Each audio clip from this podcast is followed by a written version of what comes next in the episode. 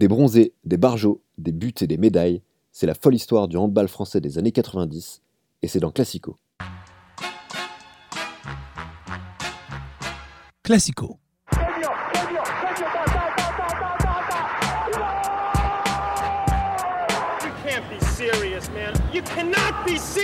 Je crois qu'après avoir vu ça, on peut mourir tranquille. Enfin, le plus tard possible, mais on peut. Ah, c'est superbe. Quel pied Ah, quel pied Oh putain Salut à toutes et à tous, bienvenue dans Classico, l'émission qui révise les classiques du sport. Je suis avec, euh, une fois n'est pas coutume, avec euh, un nouveau Paul. Euh, avec moi aujourd'hui, Anton toujours, et un autre Paul, le celui que vous connaissez. Salut à tous les gars. Salut Je pense que les auditeurs ont tout compris. Ils ont tout compris. Hein. Ils ont tout compris. Il y a deux pôles. Il y a deux pôles, attention. il y a toujours Anton, ça vous l'avez reconnu. Euh, et moi-même. Euh, back in the 90s aujourd'hui, euh, puisqu'on va pas parler de POG, ni de Renault Clio, ni de Suite trop large dans Classico. Mais on va quand même aborder une, autre, un autre objet culte, enfin en tout, cas une autre histoire culte des années 90. C'est celle de l'épopée des bronzés. Alors là, comme ça, ça vous dit rien, vous pensez qu'on va parler du film. Mais en fait, non, on va vous parler de handball dans Classico. Euh, voilà, ce sport qu'on faisait tous euh, euh, en EPS au, collège. pour vous raconter une histoire assez extraordinaire quand même, c'est les prémices des succès, les prémices des succès du, handball français. ça a commencé avec eux, avec cette, cette drôle d'équipe de fous assez attachants qu'on a appelé les bronzés. C'est cette histoire qu'on va vous raconter aujourd'hui. Incroyable, Alors, ça donne envie et c'est incroyable, ça donne envie. Euh, pour savoir, pour recommencer, pour, pour partir du, vraiment du début, euh, euh, on va parler des origines des bronzés. Le handball français à l'époque, fin 80, début 90, et un peu dans les, limbes du handball international. c'est quoi la situation du, handball français à cette époque-là, Paul? Et lequel? Ah, mais toi, Paul. Eh ben, je vais dire Paul Klux, alors. Très bien, incroyable. Et oui, bah, comme tu l'as dit, euh, en fait, le, handball est très populaire euh, dans les cours de PS, euh, partout en Europe, même ce qui se joue d'ailleurs sur gazon à plusieurs, même plus qu'à 7, je crois, à 11. Euh, mais ah euh, il ne trouve pas d'écho. Euh, en tout cas, en France, on ne, considère, on ne considère pas ce sport comme vraiment essentiel et voire professionnel. Et comme tu l'as dit, en fait, bah, on est très mauvais aux, différents mondiaux. On n'a pas vraiment de bons résultats et on oscille entre les championnats du monde B, voire C. et c'est vraiment en fait à partir de la fin des années 90 et notamment de l'arrivée de Daniel Constantini qui pousse la fédération à des années 80, tu veux dire 80, euh, pardon, oui, en 85, avec l'arrivée de Constantini qui pousse la fédération à investir, euh, déployer du temps, surtout pour l'équipe de France. On n'en est pas encore forcément euh, au club de, du, de la Ligue française. Mais là, on, passe par exemple de, 300 heures annuelles d'entraînement pour l'équipe de France à plus de 1000 heures en faire enfin de la musculation. Et donc en fait, on s'y met tardivement par rapport à tous nos compatriotes européens. Euh, Antoine, c'est un sport, euh, c'est un sport professionnel le handball à l'époque déjà ou c'est euh, c'est encore un peu amateur Donc, au niveau international, ouais, le le le, le handball, c'est de ça qu'on parle, ouais. Ah, oui, le handball est professionnel au niveau international, mais les clubs, par contre, sont toujours semi semi pro puisque ils, ils, font ils, ils rémunèrent bien sûr leurs joueurs, mais mais ce n'est pas assez pour pour en vivre.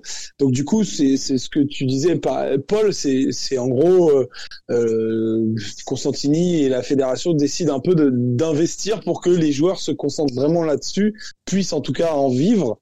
Et euh, et du coup, bah comme ça, c'est c'est du sport de très haut niveau et que les, les, les, les clubs nordiques surtout et, et puis certains certains autres clubs d'Europe de l'est oui. eux sont voilà, sont, ou par contre sont déjà à un très bon niveau, ils, se devaient de, au moins euh, professionnaliser, euh, professionnaliser les internationaux pour, euh, pour pouvoir rivaliser. Et en fait, ouais, début des années 90, c'est l'apparition du coup de, de l'équipe de France dans les radars des, des grandes compétitions internationales. Paul, tu l'as dit, tu l'as dit, la, France, elle est un peu dans les, secondes divisions du, handball international à ce moment-là. Euh, la, première grande, la première grande compétition euh, euh, à laquelle les, Bleus participent, c'est les championnats du monde 90.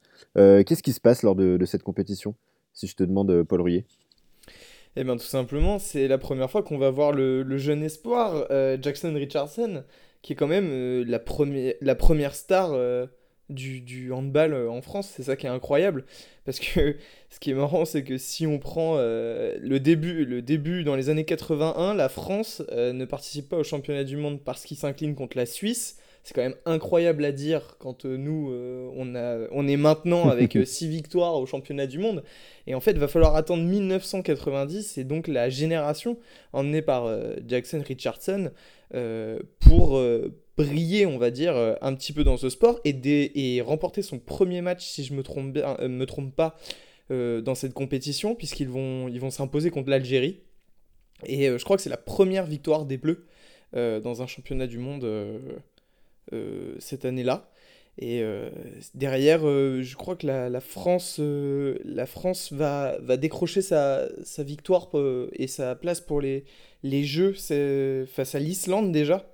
Donc dans un match, dans un match bon, qui, qui a déjà des airs, on va dire, de, de prémices, puisque on en parlera plus tard, mais en 92, on, a eu, on a eu la deuxième, le deuxième acte.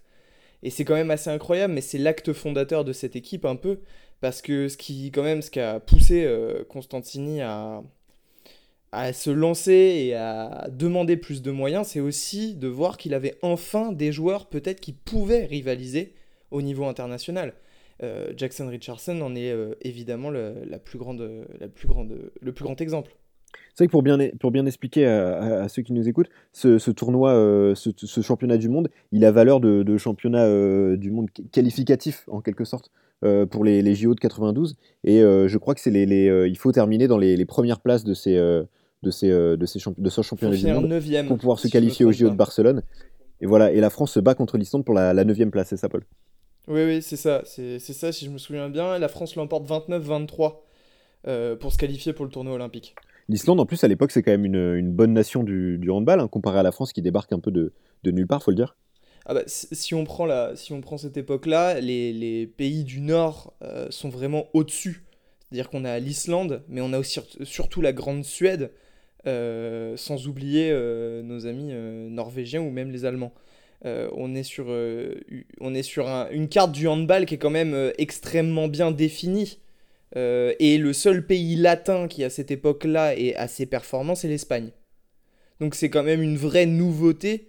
Euh, cette équipe de France, c'est une nouveauté à ce moment-là. Euh, c'est incroyable à dire, mais on est le nouveau venu. Tu me fais une transition tout trouvée parce que du coup, deux ans plus tard, la France se retrouve au, du coup, aux, Jeux Olympiques de Barcelone en 92. Et, et, du coup, le, le premier match euh, de l'équipe de France euh, lors de, ce, de, ce, de, ces Jeux Olympiques, c'est justement euh, le pays hôte, c'est l'Espagne. Et, et, du coup, qu'est-ce qui se passe lors de, ce premier match qui là aussi fait rentrer un peu plus les Français dans les, en tout cas parmi les, nations qui comptent un peu dans ce sport où ils viennent de débarquer. oui, alors justement, le premier match de poule que, fait la France au JO de, de 92 de Barcelone, c'est face au pays hôte justement, face à l'Espagne, face à l'Espagne qui, justement, les journalistes espagnols qualifiés de petit encas euh, pour les Espagnols, euh, ces petits Français. Et au final, c'est la surprise générale, puisqu'on s'impose 18 à 16 euh, dans un match où justement les Espagnols ont été pris de court. Mais je pense aussi pris de court, pas parce qu'on. Enfin, oui, par notre passé un peu nul d'équipe nationale, mais par en fait le, jeu qu'on propose qui est totalement différent du handball classique de l'époque. Et c'est quoi ce type de jeu qui est complètement, du coup, pas, pas classique? Ça veut dire, ça veut dire qu'on attaque comme des qu'on attaque différemment C'est quoi la tactique des, de ces bronzés justement? Eh bien alors justement Constantini lui il, euh, est connu pour euh, bon c'est quand même il est considéré comme euh, le meilleur entraîneur de tous les temps par la fédération internationale de, handball. Mais avec la France en fait il, apporte un véritable renouveau offensif et défensif euh, déjà, en plus, tu peux le voir sur les matchs, justement, quand on va aborder ce match-là euh, pour la troisième place face à l'Islande, euh, Richardson, c'est carrément un électron libre sur le terrain. il n'a pas forcément de, position définie, surtout en défense. Son boulot, c'est de perturber l'attaque adverse, de grappiller des ballons et de filer en contre-attaque. Et derrière lui, il y a un bloc de, de, de, cinq, de cinq défenseurs, tu vois. Ce qui normalement n'est pas très académique. D'ailleurs, ce qui, ce qui est assez, ce qui est assez rigolo, moi, moi j'avais, enfin, je ne connais pas super bien l'histoire du, du à cette époque-là, mais moi, pour moi, Richardson, c'était un joueur offensif. Et en fait, on se rend compte que, à part donc en défense et sur les contre-attaques, sur les, les phases arrêtées, c'est pas lui qui est sur le terrain. Il est, il, il, il, il va sur le banc. C'est c'est Vol qui, qui, On joue plus par le, pivot, euh, limite euh, Philippe Gardan qu'on connaît très bien et Frédéric Vol, mais c'est vrai que ce jeu-là, moi, il me fait vraiment penser à Karabatic. On est sur un, on est sur un handball total en fait on est un peu sur un handball total, si je fais une, une, une Handball champagne même. ce, qui est, ce, qui est, ce qui est marrant, justement, Flo, tu as, raison de dire ça parce que beaucoup de gens ont, a posteriori, un peu parlé du, tu vois, du, jeu de handball français comme un peu une Dream, une dream Team 2, à savoir à l'époque, en 92, c'est l'arrivée aussi mhm. de la Dream Team au basket avec les meilleurs joueurs euh, de NBA. Mais là, c'est pareil, c'est un espèce de. Il, compare même le, handball joué par euh, les Français à une espèce de basket où c'est beaucoup plus spectaculaire. Ça joue sur l'instinct et moins sur des schémas de jeu prédéfinis comme peuvent l'être la rigueur euh, suédoise et tout. Et je pense que ça perturbe beaucoup de, nations. C'est un, un, French flair français, mais. Euh, mais adapté au handball. C'est ça, une espèce, d'une sorte d'insouciance parce que tu sens que malgré tout, et on en reparlera durant le match de l'Islande, mais ils sont friables à certains moments quand même. Ils, peuvent prendre euh, chaud, mais d'un coup, après, tu vois, sur des trucs très simples, ils peuvent perdre le ballon, euh, euh, où ils s'emportent, ils font des tirs un peu n'importe comment. Ils sont moins efficaces, ils sont moins 100% efficaces par rapport à d'autres nations, mais ils, se sont beaucoup calés, même sur. tu parlais de l'Algérie, Paul, je crois qu'ils ont affronté en match dans la Coupe du Monde, mais c'est pareil, l'Algérie, c'était aussi une nation qui posait beaucoup de problèmes à tout le monde, parce qu'elle jouait totalement décomplexée, elle jouait sur des petits gabarits, c'était beaucoup sur la vitesse, ça, ça changeait en fait. Et du coup, c'est quoi le, comment ça s'est passé la suite de la compétition? Euh, Du coup, euh, ce petit encas euh, se révèle un plus gros morceau que prévu pour les Espagnols. Les Français gagnent. Donc j'ai mis que ça a fait sensation là-bas à Barcelone. Et du coup, après, comment se passe la suite du tournoi pour les Français, Paul? Pour la suite, en fait, de l'équipe de France, enfin oui, en effet, les Espagnols arrivaient très sûrs de leur force et on les cueille à froid. après, l'équipe de France va, faire, va, perdre d'un point, mais contre d'un but contre l'équipe unifiée qui est une équipe qui euh, regroupe euh, plein d'anciens pays euh, qui étaient satellites de, de l'URSS. Donc on est loin d'être sur des mauvais joueurs, même au contraire, on est sur on est sur une très très grosse équipe, on perd seulement que d'un but. Cette équipe unifiée, faut pas oublier qu'elle finit premier du groupe, où est présent la France. Et on est présent avec, euh, qui gagne, hein. présent avec deux autres équipes euh, dans ce groupe qui sont très fortes à l'époque.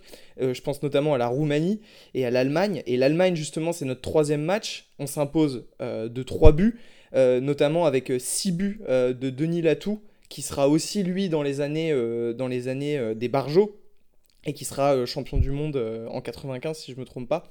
Donc la France quand même s'offre deux victoires références, une contre l'Espagne, une contre l'Allemagne, avant de confirmer euh, contre la Roumanie euh, et l'Égypte euh, pour finir finalement deuxième du groupe. C'est quand même une performance exceptionnelle quand on sait que l'équipe de France participait à son premier mondial en 1990. Depuis des années. Et là, en 92, on débarque au jeu, on tape le pays hôte, une référence qui est l'Allemagne, un autre pays qui est à l'époque quand même considéré comme supérieur à nous, qui est la Roumanie. Et avant de terminer contre l'Égypte, qui on le sait a toujours été une bonne nation de handball. Et donc les Français s'avancent euh, en demi-finale quand même avec 4 victoires et avoir euh, épinglé euh, à, leur tableau, à leur tableau de chasse 3 références européennes. C'est énorme. Ouais, moi je trouve, je trouve ça assez fou parce que j'essaie de, j'essaie de, de me faire dans ma tête un, un, rapport. quelle équipe a, déjà fait ça? C'est-à-dire apparaître sur la map euh, tout d'un coup et puis direct jouer les, les grosses places. Et, pour moi, ça, ça me vient pas. C'est, c'est, je sais pas. C'est comme si la Corée du Sud se. Ouais, ça fait penser un peu à, ça fait un peu penser à l'Islande par exemple à l'Euro 2016 en foot. Euh, tu vois, ce genre d'équipe qui débarque de nulle part euh, sur la carte du foot et qui, qui, qui réalise quelques exploits et qui va assez loin quand même dans leur compétition alors qu'on les attendait pas du tout à ce niveau-là. Ah oui, oui c'est vraiment euh, c'est impressionnant de devoir déjà euh, compter sur nous alors que ça fait que deux ans qu'on a fait notre première euh, grande compétition internationale. Donc c'est ça, paraît dingue. Comment on peut expliquer le fait que alors Paul t'a parlé, t'as évoqué le, jeu, le football, le, handball total prôné par Constantini, le fait qu'on compte aussi sur une star, c'est l'autre Paul qu'on a parlé, une, une, star comme Jackson Richardson, etc. Euh, mais, du coup, c'est quoi les autres ingrédients? Parce qu'il faut quand même des, joueurs qui, mine de rien, euh, euh, assurent et, permettent ce jeu-là. Donc c'est quoi? Il y a une génération dorée un peu qui a poussé comme par hasard à cette époque-là pour le handball français? Oui, bah, c'est exactement ça. C'est une espèce de, comme tu dis, c'est une génération dorée pour l'équipe de France. Paul en parlait justement de par exemple de, joueurs de référence, que yes, excellent. Mais oui, c'est ça. Et de toute façon, tu as Denis Latou, qui est un des meilleurs arrière-gauche, qui deviendra en plus un des meilleurs arrière-gauche du monde. Enfin, il y a, y a, cette espèce de, cohésion euh, entre eux, mais ce qui passe aussi, je pense, donc par des qualités individuelles et un entraînement, puisqu'ils ont progressé tous ensemble, euh, même s'ils avaient de très bonnes qualités, euh, ils ont progressé à, vitesse grand V grâce à Constantini, et ils ont formé vraiment un groupe mhm. qui deviendra l'identité même de, de, de, ces bronzés qui deviendront Barjo, puisque là on parlait justement de la, phase de la fin de la phase de poule. Là, ils rentrent dans le dernier carré, ils affrontent la Suède. Et qu'est-ce qu'ils font juste avant d'affronter la Suède? Ils se teignent les cheveux en blond pour essayer de dédramatiser. Ils créent vraiment un groupe où ils vont faire tout et n'importe quoi. Ils sont connus dans les JO pour avoir fait des, des, frasques incroyables, notamment en 96 à Atlanta, où ils ont fini presque à poil dans un restaurant, où ils se sont fait escorter par la police. Enfin, ils sont coutumiers du fait. Ils ont vraiment créé une. une tu vois, au-delà du. Enfin, même en dehors mhm. du terrain, ils ont créé euh, une cohésion qui, qui. Je sais pas si elle est euh, possible ailleurs même, et si elle existait ailleurs dans d'autres pays. Ouais, c'est vrai qu'on a l'impression, et euh, quand on regarde les images hein, de, de, ces, de ces années de cette équipe-là, euh, que ce soit en 92 ou euh, à Barcelone ou en 94, il y a vraiment le sentiment d'être face à des, ouais, à des, à des, à des, des, des, doudingues qui sont, qui sont vraiment mais des potes quoi. Enfin, on a vraiment l'impression de voir des potes qui, qui vont en vacances faire une compète. comme ça, il y a une grande complicité et en même temps, il y a une grande. c'est pas forcément de l'ambition, mais on a vraiment l'impression qu'ils sont très quand même assez sûrs d'eux, euh, sûrs de leur, euh, du fait qu'ils ont un peu euh, cassé la porte du, handball mondial pour rentrer. Et, et, voilà que ça les a, et que le, fait qu'ils commencent à gagner, ça les a vraiment renforcés. Et il y a cette confiance qui se dégage aussi en, même temps. Justement, on en arrive, Paul, tu as évoqué le, fait qu'on arrive à ce match contre la Suède, la demi-finale du coup des JO. c'est là qu'ils se teignent en blond et qu'ils gagnent leur surnom de, de, bronzé. Comment se déroule ce match, Paul Rouillet? Euh, c'est un match très compliqué parce que faut bien comprendre qu'à cette époque-là, la Suède, c'est euh, le Brésil en foot. C'est euh, en, face, vous avez tout simplement ce qui se fait de mieux, que ce soit. alors, vous allez dire, c'est des noms qu'on peut dire en permanence en suédois, hein, mais que ce soit les Olsen, Wieslander, Ajas ou Thorson, c'est que du lourd, ça joue dans les meilleurs clubs européens. Et en plus de ça, euh, c'est euh, la Suède, je crois, euh, c'est plusieurs titres mondiaux sur les années 80. Mhm. et en face, on a une équipe de France qui arrive quand même décomplexée, puisque notamment, je pense à la première période. En première période, on arrive à les accrocher, ces Suédois. On n'est mené que d'un but à la mi-temps. Mais après, tu sens que on est encore. Ouais, on est encore jeune en fait. Euh, tu sens que c'est le début de quelque chose pour le handball français alors que la Suède est à maturité et que la Suède va aussi avoir euh, des grandes années derrière dans les années 90 parce que c'est un pays de handball. C'est ça qui est marquant aussi, c'est que tu peut-être un c'est un pays de handball, nous on va le devenir. Et dans ce match, tu as euh, tout ça parce que en deuxième période, on, on va être un peu plus, on va dire un peu plus largué et on a du mal à reprendre le score. On est souvent derrière. On a couru après tout le match pour finalement perdre de 3 buts. Je crois qu'on perd 25-22. Mais euh, c'est fondateur parce que ça prouve à cette équipe qu'elle peut accrocher la meilleure équipe du monde. En étant seulement pour la première fois euh, depuis des années aux Jeux Olympiques et en ayant construit un groupe. C'est-à-dire que la France va devenir un pays de handball, mais pour en être sûr, il faut, il faut euh, encore se le prouver en allant chercher voilà, un petit quelque chose en plus. Mais déjà, ce match-là, ce match contre la Suède, euh, c'est un peu euh, comme, comme un France-Brésil, euh, je te dirais peut-être pas, peut-être pas 86 parce que c'est déjà un peu tard pour le football français qui, qui avait déjà grandi. Mais c'est comme si on avait rencontré les Brésiliens en 70, quoi. Non, mais c'est ça, c'est même un peu comme 58, tu vois, c'est ce qui permet de te révéler une équipe. C'est-à-dire en 58, on perd avec la génération Copa, Fontaine et compagnie, mais on comprend que le foot en France peut avoir une vraie place à ce moment-là et qu'on peut jouer un rôle.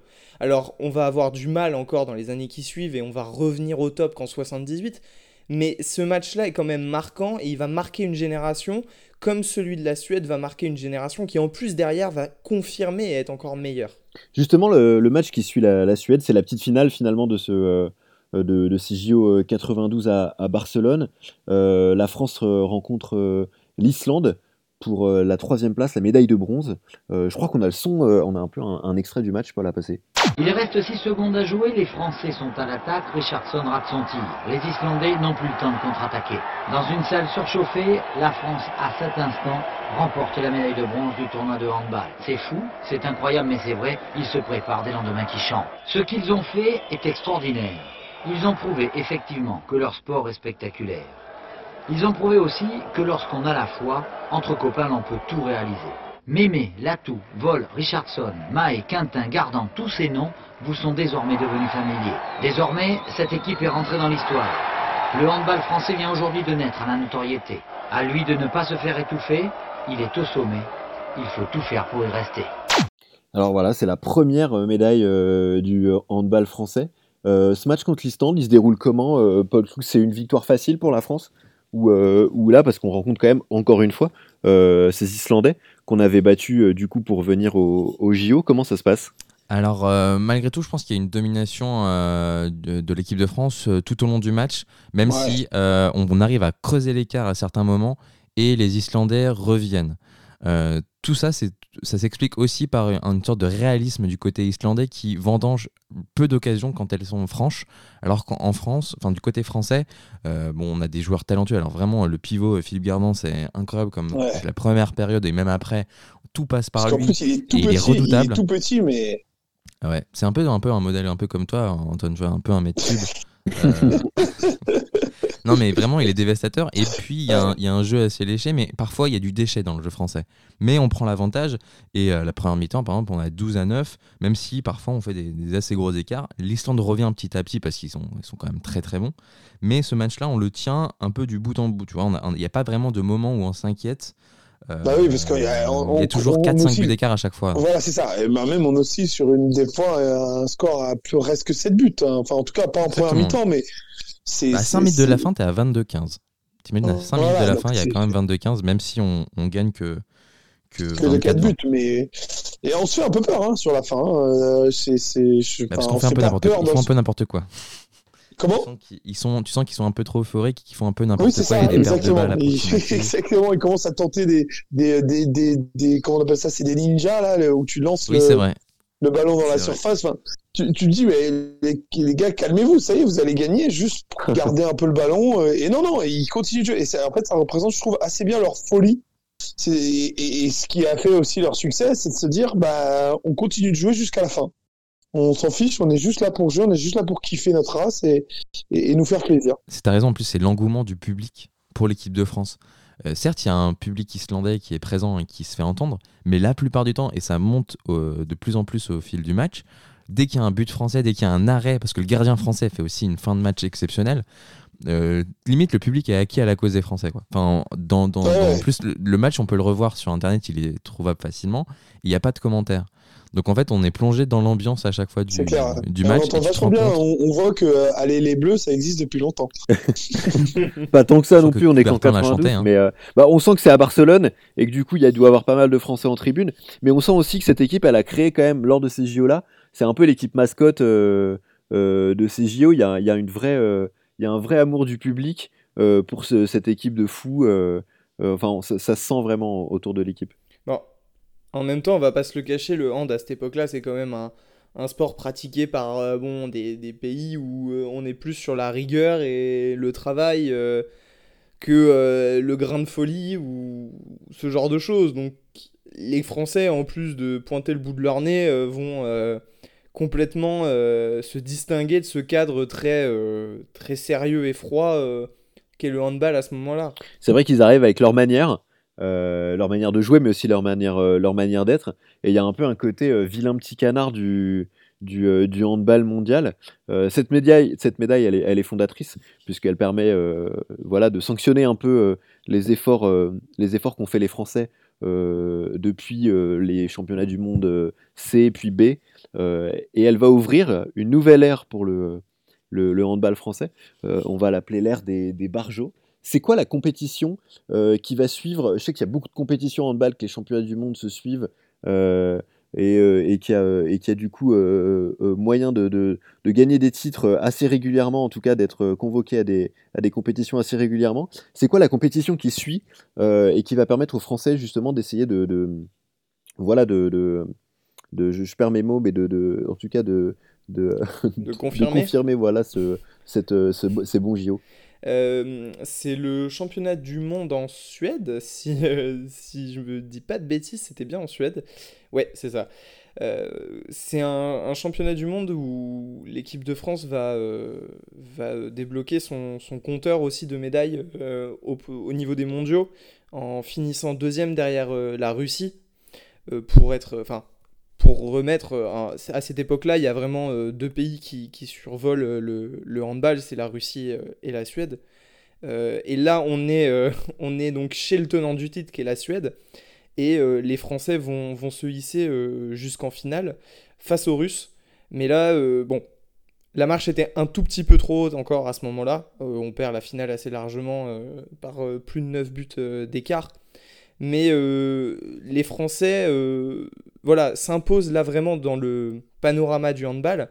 Et surtout, ces euh, deux médailles d'affilée, ça permet de lancer une équipe parce que, comme tu le dis, comme les, comme les compétitions sont rapprochées, ça te permet de construire vraiment un groupe qui va pendant plusieurs compétitions cohabiter.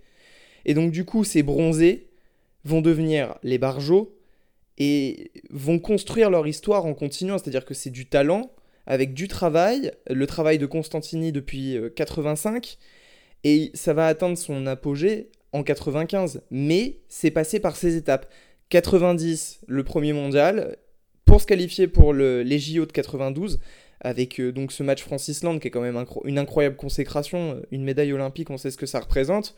Et derrière, t'enchaînes avec un mondial dans un des pays du hand, et tu n'échoues qu'en finale, on va dire, face à ce qui se fait de mieux.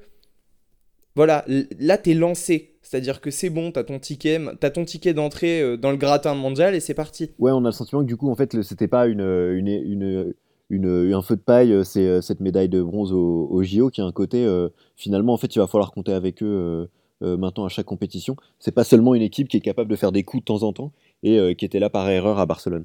Justement, tu as évoqué les mondiaux 95, c'est la compétition qui va consacrer cette génération.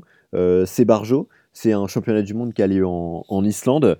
Euh, Paul euh, Klux, est-ce que tu peux nous parler un peu de, cette compétition, euh, de la façon dont elle se présente d'abord pour cette équipe? Oui, très bien, parce qu'en plus, tu, as raison, en, plus en 94, y a on, fait un euro qui est quand même assez raté. On, a un très mauvais classement, enfin on n'a pas un si bon classement que ça, on fait, enfin, tu vois, sur la lancée... C'est pour ça tu vois, que je suis passé sur l'euro sur l'Euro 94. Les Français finissent sixième, c'est ça, je crois, un truc comme ça. ça. Donc en fait, ouais, il y, a un petit coup de mou entre guillemets, mais euh, mais en fait c'est pour euh, mieux apprécier le titre de 95. Euh, tu as raison, en fait, la, compétition elle est difficile pour les Français. Il y a même Constantini qui. Pardon, Antoine. Non, mais je, justement, j'allais je, dire, ça continue même au début de, de la Coupe du Monde euh, en 95. Oui, justement, c'est ça. les débuts sont difficiles et il y a même Constantini qui évoque le fait qu'il n'arrive pas à trouver du tout son set majeur euh, euh, jusqu'au dernier carré. Quoi. Donc c'est vraiment très compliqué. Il y a même des tensions au sein des joueurs qui, avant la compétition, se réunissent ensemble parce qu'il y a une compétition entre le, le grand club de l'époque qui est Marseille Ouais, l'OM Vitrolles, c'est ça, hein, qui est le, grand club de handball des années 90. Ouais. Qui a donc compte beaucoup d'internationaux français. Et dans le vestiaire, il y a toujours ce côté euh, marseillais contre le reste un peu de la France. Et il n'y a pas de. Il y a, des problèmes d'égo C'est marrant, ce qui est un peu le cas euh, de l'équipe de France des années 90, d'ailleurs de l'équipe de France de foot. Où euh, tu avais le clan des Marseillais versus bah, notamment les Parisiens avec Ginola, etc. Et tu avais un peu le, même. le même, le même, la même confrontation au sein même de l'équipe un abcès qui a jamais été crevé d'ailleurs par les Français euh, en équipe de foot à l'époque et qui a causé leur perte. Euh, mais euh, les, les handballeurs ont été un peu, un peu moins cons et dans ce cas-là, ils sont passés au-delà de ça. Et c'est vrai qu'il y a eu cette, cette anecdote hein, de, de, de, la causerie qu'ils ont ensemble où justement ils crèvent l'abcès de leur, leur guéguerre interne. Je crois que l'événement déclencheur, c'est du coup ce, passage des poules très compliqué, un peu ric-rac donc très difficilement. Et du coup, ils affrontent l'Espagne. Et donc, avant d'affronter l'Espagne, ils ont cette réunion. Et en fait, euh, euh, j'ai un reportage très intéressant qui a été fait par l'équipe là-dessus, où justement ils expliquent que après cette discussion, ils se sont mis, enfin ils ont pas, ils ont montré que aussi ce qu'il fallait faire, c'est ça, c'est ils voulaient créer une famille et, dans une famille, bah t'hésites pas à te dire les choses et, et, à, et à te regarder en face et à, et à, à parler à, et à te reprocher ce que tu as à te reprocher, mais sans jamais euh, euh, être rancunier.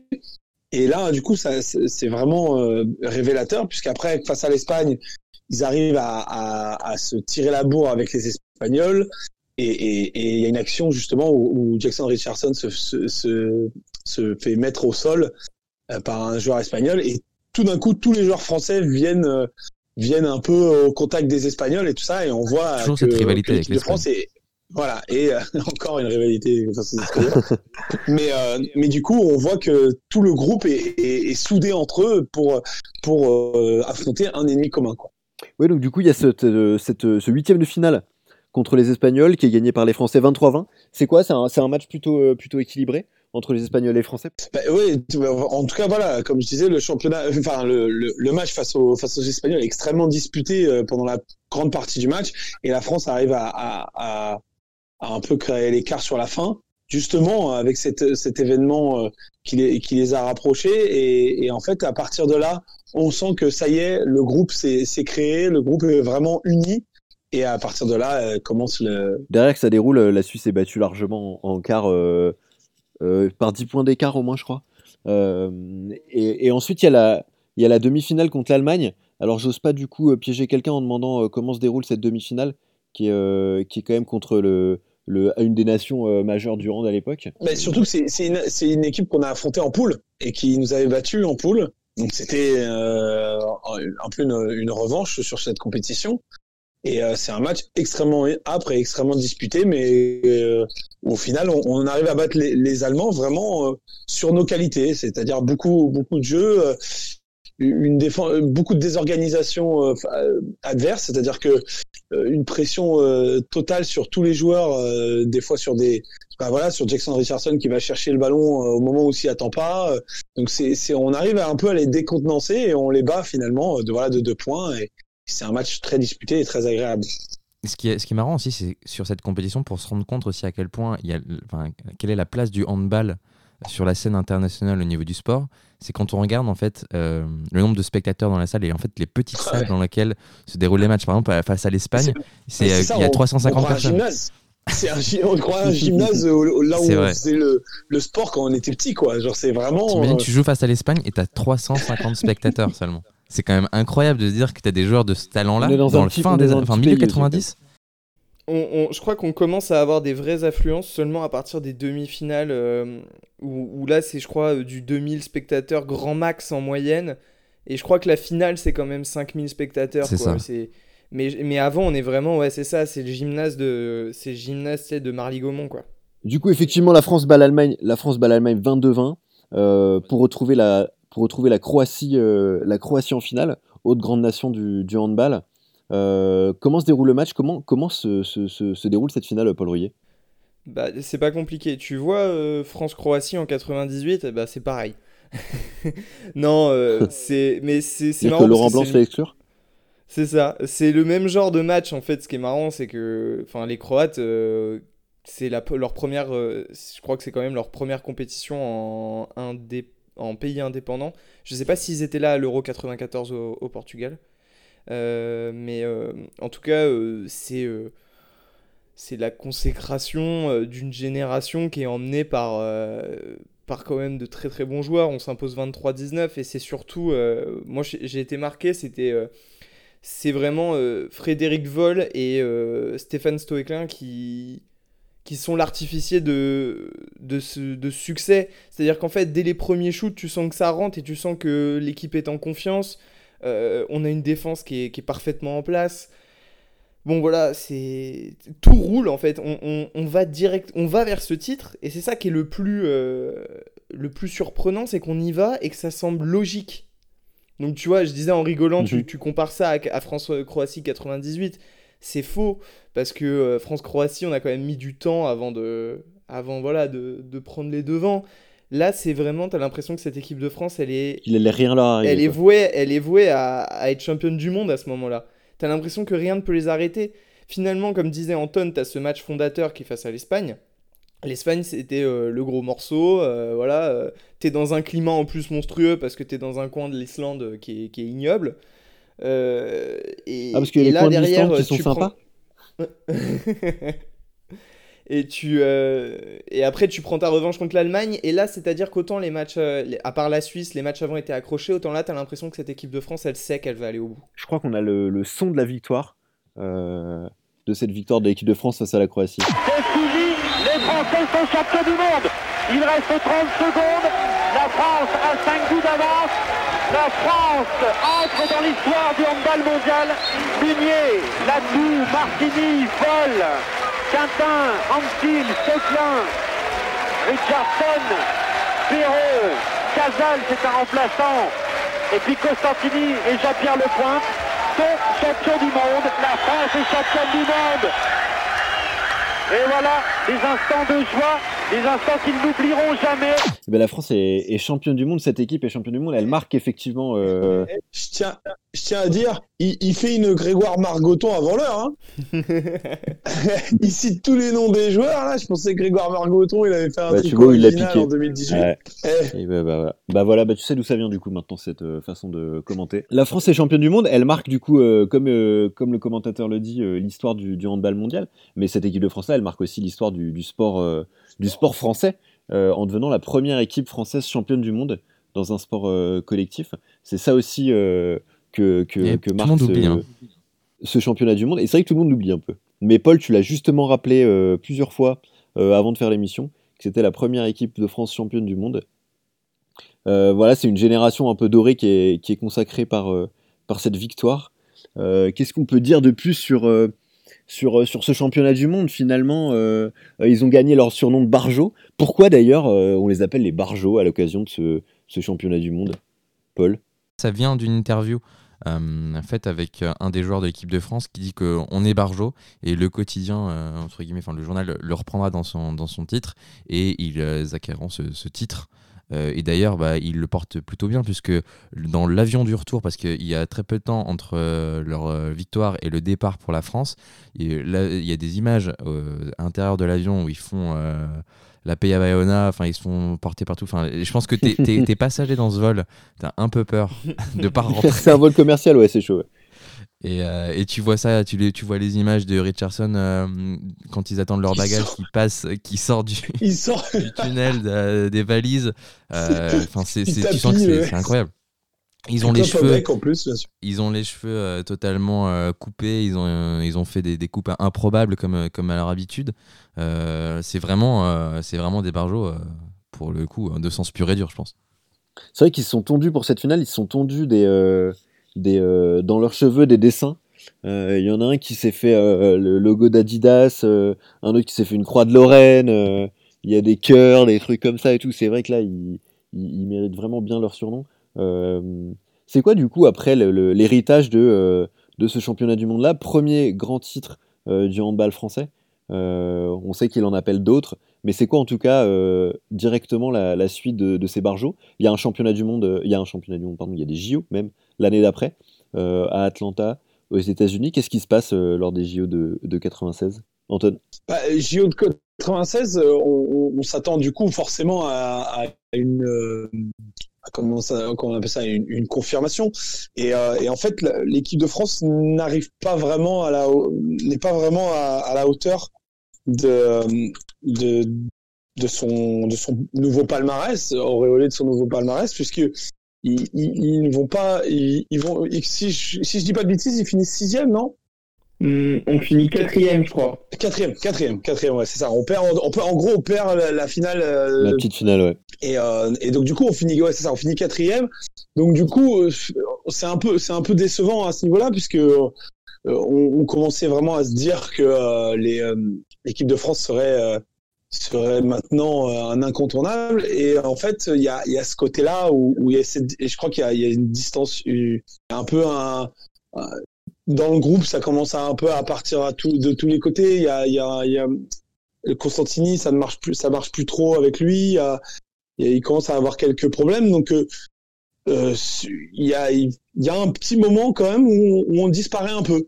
entre ce titre de, de 95, il y a, je crois qu'on fait, bah oui, on fait, fait quatre, on doit faire, c'est tous les deux ans, donc on va faire au moins trois, trois, quatre compétitions sans, sans gagner une médaille. Si, on fait un bronze en 97. On fait un bronze en 97, bon bah voilà. Et euh, mais voilà, sans, sans titre et, en fait, on, on reste, euh, euh, on reste fort, mais pas pas encore assez, assez fort pour pour être les pour être la nation. Euh, mm-hmm. euh, comment on dit, la nation inévitable euh, que qu'on va devenir après à partir de la fin des années 2000. Paul Ruyer, c'est quoi l'héritage, euh, si on peut parler d'héritage, hein, euh, au-delà évidemment de tout ce qui est culte un peu autour d'eux, leur coupe de cheveux, leur surnom, leur état d'esprit, c'est quoi l'héritage de ces, de ces barjots-là sur le handball français? Qu'est-ce que que ça donne comme, comme élan peut-être? Au handball français à cette époque-là je, pense que c'est fondamental médiatiquement déjà. On partait sur un sport qui était quand même très peu médiatisé, dont on parlait très peu, il n'y avait pas de grandes stars euh, qui pouvaient incarner le handball. Euh, et finalement, cette période-là va les rendre si populaires que évidemment l'élan médiatique suit derrière aussi. Ils vont être beaucoup plus suivis, euh, on va beaucoup plus s'intéresser à eux. Et ça entraîne forcément un, rebond sur les générations qui, à cette époque-là, tu sais, tous les gamins qui se disent bah, quel sport je vais faire? Forcément, mhm. tu te poses la question. Et je pense que tous les, les Guillaume Gilles, euh, bon, avec son frère euh, Bertrand, les Karabatic, les, Narcisses, Dinard et compagnie, ils, ont, euh, ils sont gamins à ce moment-là, finalement. Et c'est des gars qui, derrière, vont inscrire l'équipe de France encore plus haut et le handball dans le top 4 des sports les plus pratiqués en France. Mais c'est-à-dire qu'en fait, si tu as besoin de pionniers, tu as besoin de personnes qui vont t'ouvrir la voie euh, dans l'adversité au moment où c'est le plus compliqué de le faire. Ces barjots, bronzés auparavant, l'ont fait. Et surtout, ils l'ont fait en un temps record. Et c'est ça ce qui est impressionnant. Parce que quand on pense que 95, c'est le premier titre mondial du sport collectif français, finalement, eux, ils l'ont construit en 10 ans, leur titre. Parce mhm. qu'avant ces dix années-là, ils sont pas euh, dans, le, dans le grintin mondial. Alors que que ce soit en rugby, en foot, euh, je parle sous euh, évidemment la correction possible de nos experts basket, mais même en basket, on est quand même des, un pays qui pèse un petit peu plus dans ces sports-là, et on n'arrivait jamais à atteindre ce, ce, top niveau mondial. Donc et, en rugby, euh, c'est toujours le cas d'ailleurs, hein, je peux en parler, mais. Donc c'est-à-dire qu'eux, ils l'ont construit en 10 ans. C'est impressionnant, et surtout, ils ont fait grandir leur sport d'un coup. Et ils ont ouvert la voie à cette génération qui va arriver après, et qui finalement bah, va profiter euh, des graines qui ont été euh, semées à ce moment-là, et, et qui vont prendre la suite de cette. Notamment avec le. Ça va commencer en 2001, hein, ça commence dès 2001, quand il y a le dernier championnat du monde remporté par Constantini. Euh, c'est à ce moment-là, voilà. 2001 ne serait jamais arrivé sans 92 euh, euh, les Jeux. et tout ce qui a suivi derrière, c'est pareil. C'est l'acte de naissance du handball français en tant que sport de référence dans notre pays. Et maintenant, bon, c'est plus seulement le sport qu'on pratique au collège. Hein. C'est quand même un sport qui a une. C'est devenu sérieux maintenant médiatiquement, parlant, c'est impressionnant. Maintenant, c'est TF1 qui s'en arrache les droits, parce que euh, c'est une des compétitions tous les ans qui marche super bien, que ce soit l'euro, que ce soit le mondial. Et surtout, c'est une compétition où Ouais, voilà, au niveau international. Après, on peut parler au niveau national, mais si tu veux, c'est toujours plus simple quand tu as quand même le porte-étendard qui est euh, l'équipe nationale. Et après, même les clubs, c'est quand même une des compétitions euh, maintenant dont tous les matchs presque sont retransmis sur Bein. Alors on en pense, euh, voilà, ce qu'on veut, mais c'est quand même déjà, c'est quand même parlant, voilà. Et, c'est quand même le, un, sport qui nous a fait vibrer, que ce soit en 2008 ou en 2012, ils ont fait la une de l'équipe c'est impressionnant. C'est-à-dire que l'acte de naissance, voilà, ils ont fait en 10 ans et ensuite après, ils ont euh, propulsé le handball euh, encore plus haut. Tout en étant, euh, faut le dire, une génération un peu un peu tarée, puisqu'ils ont aussi, c'est pour ça qu'ils sont devenus aussi cultes. C'est effectivement parce qu'ils ont jeté les bases, comme tu dis, du, du handball français à l'international et dans leur propre pays.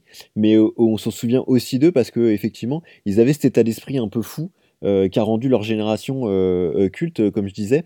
est-ce que ça arrive souvent, ce genre de.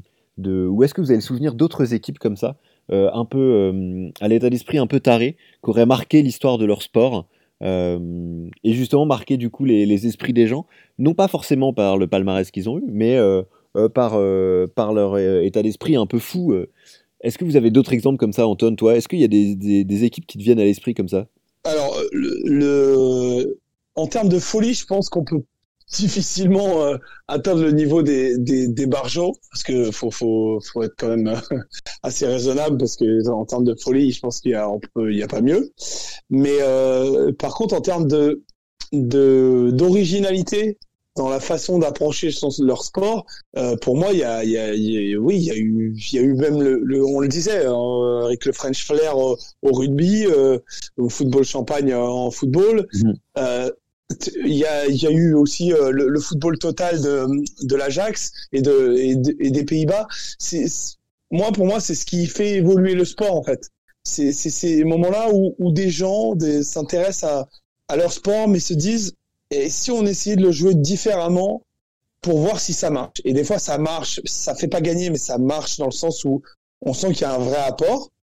Et du coup, ça permet en fait de faire évoluer le sport dans la bonne direction. C'est-à-dire de se dire, bah, pourquoi on prendrait pas ça? On continuerait d'utiliser de, de, ce qui marche mhm. et on rajouterait euh, ces, petits ingrédients euh, euh, dans, dans le sport et, et, et, dans, le, dans la beauté de, de, de chaque sport.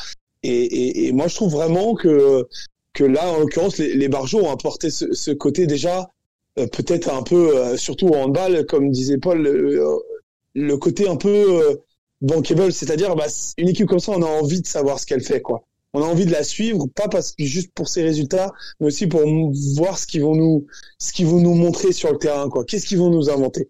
Et, euh, et c'est pour ça que je trouve ça, enfin, des équipes comme ça, il y en a eu tout au long de l'histoire du sport et qui ont fait évoluer le, le, les différents, euh, les différents euh, sports et ça a été les moi je pense aussi aux Bad Boys de Détroit euh, cette équipe hyper rude défensivement. C'est pas forcément des trucs qui sont qui sont forcément beaux mais en tout cas qui qui, qui me donnent matière à réfléchir dans, dans chaque fois dans le sport et dans la façon de, de procéder et, de pratiquer du sport. Mais c'est vrai que c'était une équipe avec beaucoup d'aspérité finalement par rapport à un sport qui était effectivement très euh, très plutôt froid sans mauvais jeu de mots parce qu'effectivement, il était tenu par des équipes euh, qui venaient du, nord de l'Europe, mais qui étaient assez, euh, assez, assez froids dans, dans, dans l'approche euh, de, de, de, la tactique, de, de même de tout l'environnement autour de ce sport. les deux pôles, vous avez, vous, des exemples aussi d'équipes comme ça, ou même de personnalités, de, sportifs individuels, qui ont pu justement, avec leurs aspérités, avec leur personnalité, un peu changer l'histoire du sport, en tout cas, le, faire parler d'eux autrement que par les, seulement les résultats euh, Oui, alors euh, en, effectuant un peu euh, quelques recherches aussi, parce que ce serait mentir que ça, de dire que ça me vient à l'esprit là maintenant en y repensant. T'aurais pu, on est nous. C'est, j'ai découvert qu'il y a, par exemple en tennis, c'est vrai que la personnalité dans, les, dans les, sports individuels, dans, pardon, dans les sports individuels, les, les personnalités ressortent le plus. on pense aujourd'hui un peu à Kyrgios, tu vois, dans sa manière d'être fantastique, de Benoît Paire, de, de, ses grandes gueules. Mais avant eux, il y a des gens comme euh, bon Agassi, mais sont dignes, euh, entre guillemets, euh, représentant celui qui a lancé la mode, un peu de, ces grandes gueules, mais aussi d'arriver dans un sport et de changer un peu les, la manière de, de, de le jouer. C'est Bunny Austin. En 1932, en fait, c'est lui qui démocratise la, porte, la tenue de short au lieu de avant on jouait au tennis en pantalon et à la cravate et lui il arrive carrément en short euh, totalement décomplexé euh, Agassi c'est un peu la même chose dans, dans, dans, le style vestimentaire et aussi dans le jeu mhm. c'est des, des, personnalités qui, qui en fait euh, ne se fondent pas dans le moule de leur sport et qui permettent de le révolutionner et je trouve que ça, bon, c'est plus marquant dans le sport individuel puisque c'est des personnalités qu'on identifie plus facilement qu'un groupe mm. où c'est beaucoup plus dur euh, d'arriver à marquer toute une génération par un groupe euh, particulier. Quoi. Ça marche ça, faut que tout le monde soit, sur la même longueur d'onde. C'est ça. Mais, euh, mais après, tu peux remonter à même, tu vois, il n'y a pas si longtemps que ça, il y a un des. C'est comment il s'appelle Greg LeMond en 89, quand il gagne le Tour de France. Il gagne le Tour de France sur un contre-la-montre face à Fignon, le, français, euh, parce qu'en fait, il apporte une nouveauté à son vélo, c'est d'avoir euh, un guidon de triathlète et un casque aérodynamique que, personne mhm. n'avait pensé à faire auparavant, tu vois. C'est toutes ces petites choses euh, qui font que des personnalités vont modifier leur sport en bien. Après, bon, tu, peux, tu peux en payer le prix comme des Capernic ou des, des Semenya qui, où ça devient plus touchy parce que c'est autre chose, quoi, tu vois. Mais, mais je pense que c'est mm. plus dans le sport individuel que tu peux trouver des changements plus radicaux. Que... Les barjots, je trouve que j'ai du mal à, trouver un, un pendant. les Bad Boys de Détroit, pourquoi pas, tu vois, mais c'est plus rare. T'as eu des équipes un peu tarées comme ça. Euh, je me souviens, j'avais lu l'histoire euh, il y a longtemps de la Lazio des années 70. Et t'avais une saison ou deux où, euh, où la Lazio avait. Bah, une saison où ils avaient terminé deuxième, puis une autre où ils avaient gagné un titre. je crois que c'est mi, mi 70 ou 73-74. Et, et c'était une équipe de tarés, quoi. des gars complètement fous, plutôt fascistes sur les bords en plus. Bah, enfin, en néo-fascistes pour le coup néo-fascistes sur les bords, mais qui étaient complètement tarés. Euh, on les appelait le gang euh, Mastrelli du nom de du nom d'entraîneur. Et, euh, et, du coup, c'était vraiment une équipe avec des personnalités super fortes. Ils se battaient tout le temps entre eux. Et, ils ont un peu, ils avaient un football un peu complètement dingue. Pour l'époque, en Italie dans les années 70, ce qui faisait qu'ils rendaient un peu fou tout le monde. Et ils ont marqué un peu le, le, le, calcio à cette époque-là. Paul, toi, du coup, t'as. Ouais, vas-y. Ouais, bah, c'est justement, euh, c'est très dur, euh, je, suis d'accord euh, un peu avec ce qui s'est dit, c'est très dur de trouver un comparatif à cette équipe parce que, c'est-à-dire que ça ils ont réussi à être le fameux tube de l'été, ce qu'on dit des fois en foot, notamment pendant les compétitions internationales, mais surtout à confirmer derrière et en fait à vraiment laisser un, un héritage. Parce que moi, si tu veux, dans le côté tube de l'été que tu vas suivre, euh, ce, petit nouveau, euh, cette tête que tu as envie, euh, voilà, de, cette nouvelle tête que tu as envie de supporter. Moi, ça me faisait penser à l'Islande en 2016 en foot, comme, comme, avait, comme l'a dit Anton un peu plus tôt, ou alors le Ghana lors des Coupes du Monde 2006 et 2010. Mais la différence notable, c'est que bon, bah, derrière, c'est aller chercher des titres, ça a laissé un héritage. Mm-hmm. après, voilà, dans, dans, le jeu, la façon de révolutionner, moi, ça me faisait aussi penser peut-être à peut-être un peu euh, au Fidji qu'on a nous au rugby, qui sont toujours voilà, une équipe que tu as plaisir à voir jouer parce que c'est une, équipe qui se ressent sur ce qui est fondamental dans le rugby, l'évitement, la vitesse, euh, des gestes techniques qui sont impressionnants. Mais en fait, je, voilà, plus on en parle, plus je me, je me rends compte qu'aucune équipe n'a eu la portée euh, de, de, ces barjots, c'est-à-dire en plus d'apporter une touche nouvelle, une touche de folie, en plus, ils ont gagné des titres et ils ont laissé une trace qui est notable dans l'histoire. Tu vois, c'est vraiment ils sont ils sont uniques en leur genre. On est un peu chauvin, hein, mais c'est ouais, mais c'est vrai que c'est. tu vois, c'est vrai que ça demanderait peut-être. Enfin, ça demande peut-être un peu plus de recherche. Euh, peut-être que j'ai pas trouvé la, la perle rare. mal les euh, émissions ici? Mais On n'oserait pas dire ça. Mais euh, si, tu, si tu te dis. si tu compares tout, si tu, croises, si tu croises les éléments, je me dis quand même que cette équipe a, a réussi quelque chose d'assez impressionnant. C'est clair, c'est cette un peu alliance des deux entre le côté culte euh, de la folie, etc. Et euh, le fait qu'ils aient remporté des titres et puis qu'ils aient surtout lancé euh, derrière des décennies de, succès pour leur sport en France. Ouais, parce que tu vois, des, des, équipes à la base d'une dynastie, il y en a. Enfin, de, ou d'un élément fondateur, il y en a, mais mm, mm. t'as pas l'impression qu'elles ont la folie qu'avait celle-là. Non, mais ça c'est clair. Enfin, c'est ce que je disais. Moi, pour moi, il y a aucune équipe dans l'histoire qui a montré une folie comme ça euh, à un niveau aussi haut. Enfin, c'est c'est c'est c'est vraiment de la folie. Enfin, qui t'a déjà vu se tondre les cheveux, se faire des trucs euh, improbables euh, comme ça, juste parce que les gars, ils étaient en, en, en, en ils avaient passé les poules. C'était même pas, ils avaient été en finale, ils avaient passé les poules. Enfin, ouais, c'est un état d'esprit qui est total en fait. Voilà.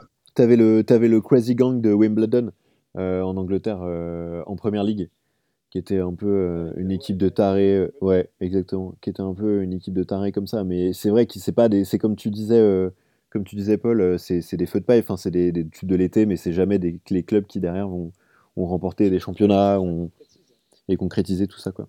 Eh bien écoutez, merci à vous de nous avoir partagé cette histoire, cette histoire incroyable des barjots, des bronzés devenus barjots qui ont marqué le handball français. merci Paul, merci Paul. Euh, et merci Anton, euh, du coup. merci à vous. Je m'appeler Paul maintenant, moi. Bah, tu pourrais peut-être t'appeler Paul, ouais. Est-ce que tu sais, Flo, où est-ce qu'on peut nous retrouver? Eh bien, on peut nous retrouver euh, sur Spotify, tout simplement. C'est vrai? Je crois. Est-ce qu'il y en a, il y a d'autres plateformes que je cite pas? Ou est-ce que Apple Podcast Exactement, merci. Encore. Et, bien sûr, le, réseau Instagram d'Anton. Eh ouais, exactement. Bah, je vous conseille du coup de même de vous abonner à Anton sur Instagram. Euh, ça vaut le détour. ça vaut le détour. Parfois, il y a même des, des, des, des stories plutôt euh, curieuses. Mais bon, je vous laisse juge. Et, euh, et je vous conseille de le suivre sur les réseaux. Bah, merci à vous. Merci à vous les gars. Et puis euh, merci à vous de nous avoir écoutés jusqu'au Bah, merci. Euh, et puis à une prochaine fois sur Classico pour se raconter encore d'autres euh, histoires extraordinaires autour du sport. À bientôt. Merci à tous.